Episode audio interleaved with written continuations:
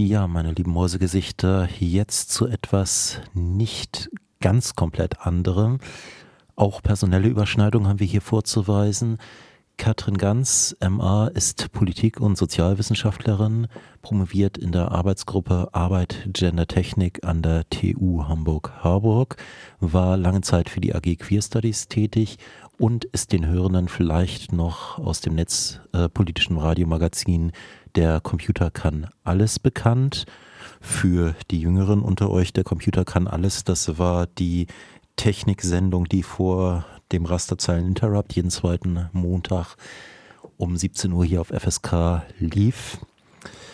Diese Autorin hat jetzt einen sehr interessanten Text zum Thema Pegida verfasst. Dieser Text findet sich auf dem Blog Feministische Studien in Ersterscheinung, erscheint aber auch im kommenden Programmheft Transmitter des FSK als Nachdruck. Deswegen wollen wir das jetzt mit Nachdruck hier auch äh, einlesen. Die Kaffeehausdilettantinnen leihen die Stimme für Katrin Ganz. Pegida gegen den Genderwahn. Rechte Mobilisierung und die Krise sozialer Reproduktion. Die Pegelstände rechter Mobilisierung steigen. Nicht nur in Dresden, wo die Zahl der montäglichen Pegida-SpaziergängerInnen zwar mittlerweile zurückgeht, zwischenzeitlich aber auf 17.000 angewachsen war. Zusammen mit den patriotischen Europäern gegen die Islamisierung des Abendlandes erleben wir derzeit eine Reihe ähnlicher Demonstrationen in verschiedenen Städten der Bundesrepublik. Ligida in Leipzig, Bargida in München, Bergida in Berlin und so weiter. Bereits im Oktober 2014 demonstrierten in Köln tausende Hooligans gegen Salafisten, Hogesa. In Erfurt gründete sich das Pegida-Bündnis, das engagierte Demokraten gegen die Amerikanisierung Europas, Endgame, dazu aufruft, die USA statt des Islam als zersetzende Gefahr ins Auge zu nehmen. In dieser Woche demonstrieren auch erstmals 300 Personen unter dem Pegida-Label in Wien. Mit weiteren Ablegern und Spaltung ist stündlich zu rechnen. Was passiert hier gerade? Studien, zum Beispiel Deutsche Zustände 2011, Zick Klein 2014, zeigen, dass rassistische, antisemitische und antiamerikanische Einstellungen in der Mitte der deutschen Gesellschaft verankert sind. Die abkürzungsfreudigen Aufmärsche tragen vorhandene Ressentiments auf die Straße. Parallel steigt die Zahl rechter Übergriffe und viele Menschen müssen sich fragen, ob sie montags oder an anderen Tagen sicher auf die Straße gehen können. Eine ideologische Gemengelage.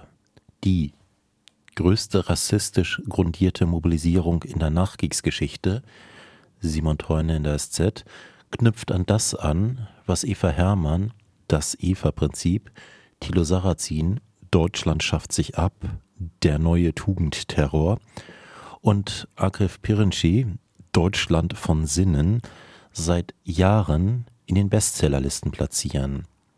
Eine biopolitische Agenda, die auf den Erhalt eines deutschen Volkes und damit verbundener deutscher bzw. abendländischer Werte abzielt. Erreicht werden soll dies durch die Erhöhung der Geburtenrate in traditionellen Familien, die Rückkehr zu klassischen Geschlechterrollen und die Beschränkung von Zuwanderung. Während Pirinci aufgrund seines extrem polemischen Stils von den meisten Mainstream-Medien, mit Ausnahme des ZDF-Mittagsmagazins, mit spitzen Fingern angefasst wurde, räumten die politischen Feuilletons und Talkshows der Programmatik von Sarrazin gerne Platz ein. Weiter abseits von der hegemonialen Medienöffentlichkeit geht es in eine ähnliche Richtung. Dort verknüpft Jürgen Elsässers rechtspopulistisches Kompaktmagazin den Diskurs der Bestseller ideologisch mit der Forderung nach deutscher Souveränität gegenüber den USA und Brüssel, dem Ende der Zinsknechtschaft sowie der Orientierung an Russland. Mit der europäischen Ukraine-Politik Kriegstreiberei und deren Darstellung in den Medien, Kriegspropaganda, als Aufhänger trugen die Montagsmahnwachen für den Frieden im Sommer 2014 solche Ansichten, verbunden mit einer grotesk verkürzten Kapitalismuskritik, auf die Straße. Im Spätherbst 2014 übernahmen die Pegida-Demonstrationen und ihre Ableger den Staffelstab. Mit der Parole Wir sind das Volk richten sie sich gegen Einwanderung, Islamismus, Lügenpresse und politische Eliten.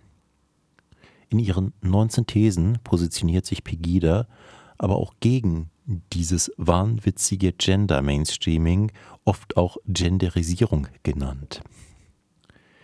Damit schließen sie wiederum eine ideologische Brücke zu den Protesten gegen die Bildungsplanreform in Baden-Württemberg und die, die von den französischen Manif pour tout Demonstrationen inspirierte Mobilisierung unter dem Label Demo für alle und besorgte Eltern.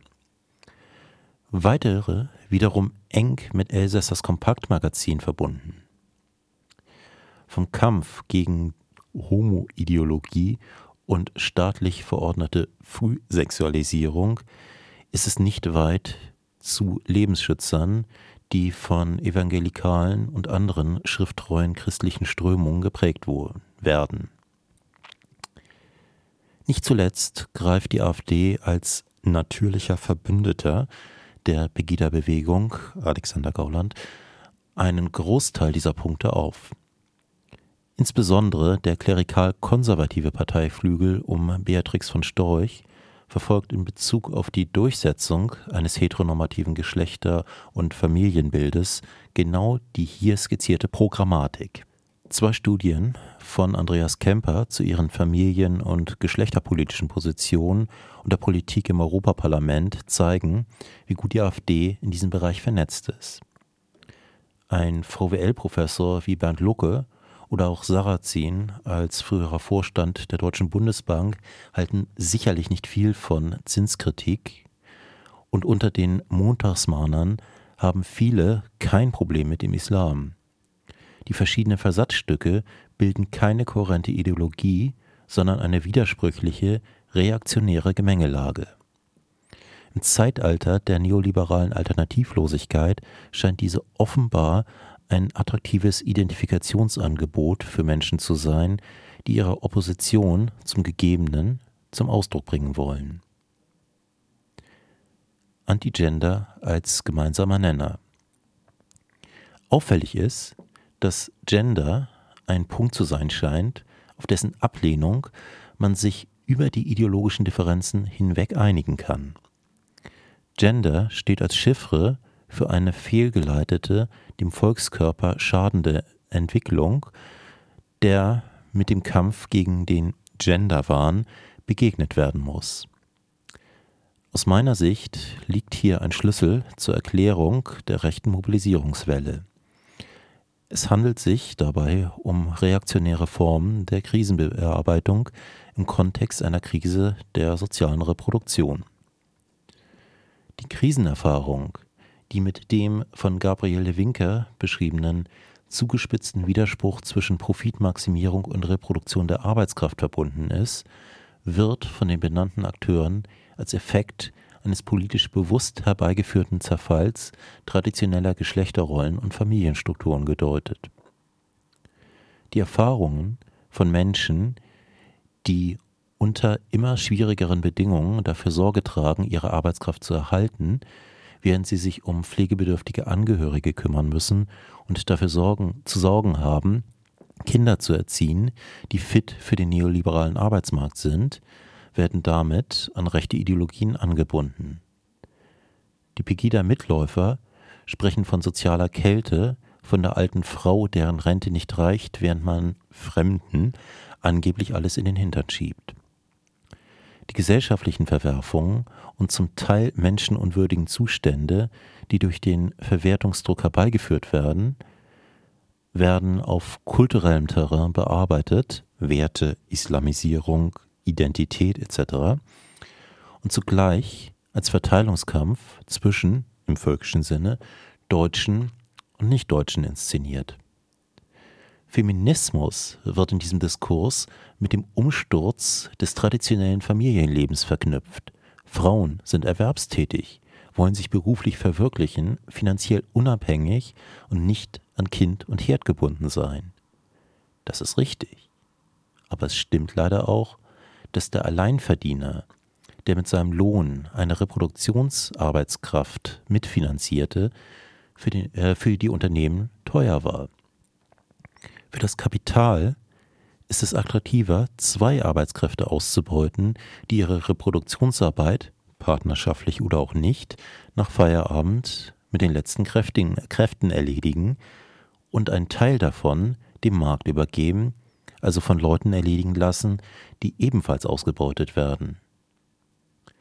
Ohne die feministischen Errungenschaften kleinreden zu wollen, dass vor allem solche Forderungen, die zum neoliberalen Programm der Verwertung des ganzen Menschen passen, durchgesetzt werden konnten, trägt heute mit dazu bei, dass Antifeminismus für den rechten Backlash so zentral ist.